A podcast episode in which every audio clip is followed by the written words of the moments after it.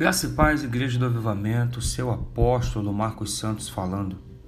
Hoje eu quero compartilhar algo com vocês que está lá no livro de Gênesis, no capítulo 37, no versículo 28, que diz: E passando, pois, os mercadores midianitas tiraram e alçaram a José na cova e venderam José por vinte moedas de pratas aos ismaelitas, aos quais levaram José ao Egito.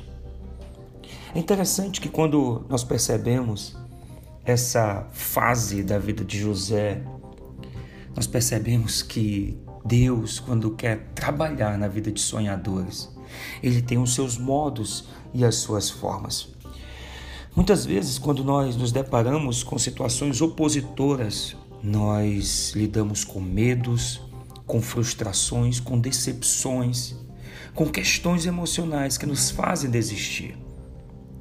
É tremendo como nós observamos a maneira que Deus usa situações opositoras para levar sonhadores a viverem dias extraordinários. É tremendo quando nós lemos a palavra lá em Lucas, no capítulo 4, no versículo 14, que diz: E por toda aquela região se espalhou a sua fama. Jesus ele nos fala uma coisa, ele nos ensina uma coisa interessante. Jesus, ele não quis passar a vida em Jerusalém, apesar de Jerusalém ser o lugar da fama. Jesus não quis passar a sua vida em Jerusalém, apesar de Jerusalém ser o ponto central religioso e político de Israel. Jesus quis caminhar simplesmente em Cafarnaum. Cafarnaum, um lugar não tão conhecido, Cafarnaum, um lugar mais pacato, mas é ali o lugar onde Deus escolheu para passar boa parte da sua vida. É interessante Cafarnaum tinha um porto e nesse porto era passagem para Jerusalém. Então ele influenciava quem ia Jerusalém, quem voltava de Jerusalém. E dessa forma as pessoas sabiam, conheciam os feitos de Jesus.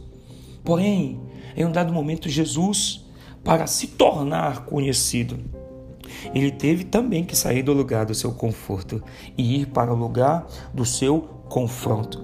Jesus ficou famoso em Jerusalém. Por quê? Porque os seus opositores o fizeram famoso. O que fez Jesus se tornar famoso em Jerusalém foi os fariseus e a alta classe sacerdotal que se voltaram contra ele. Nós precisamos aprender que os opositores são aqueles que nos levam a nos tornarmos mais conhecidos. Os opositores são aqueles que muitas vezes nos expulsam da zona de conforto direto para o nosso destino. Assim aconteceu com Jesus. É interessante porque quando a gente olha a vida de Davi, quem era Davi antes de enfrentar Golias? Era um desconhecido, mas foi esse gigante que promoveu Davi em todo Israel. Entenda, nós somos do tamanho da nossa oposição. Nós somos como o espelho dos nossos inimigos. Se não houver oposição, nós somos café com leite. Foi a, tra a traição dos irmãos que colocou José no Egito. E lá ele se tornou um governador poderoso após vencer muitas dificuldades. Eu faço uma pergunta a você: aonde os seus inimigos fizeram você chegar? Como eles te promoveram? Será que você já se permitiu passar por essa prova? Que Deus te abençoe e que Ele te faça sábio, prudente, para você entender que Ele quer te tirar da zona de conforto e te levar para o teu destino. Deus te abençoe. Graça e paz.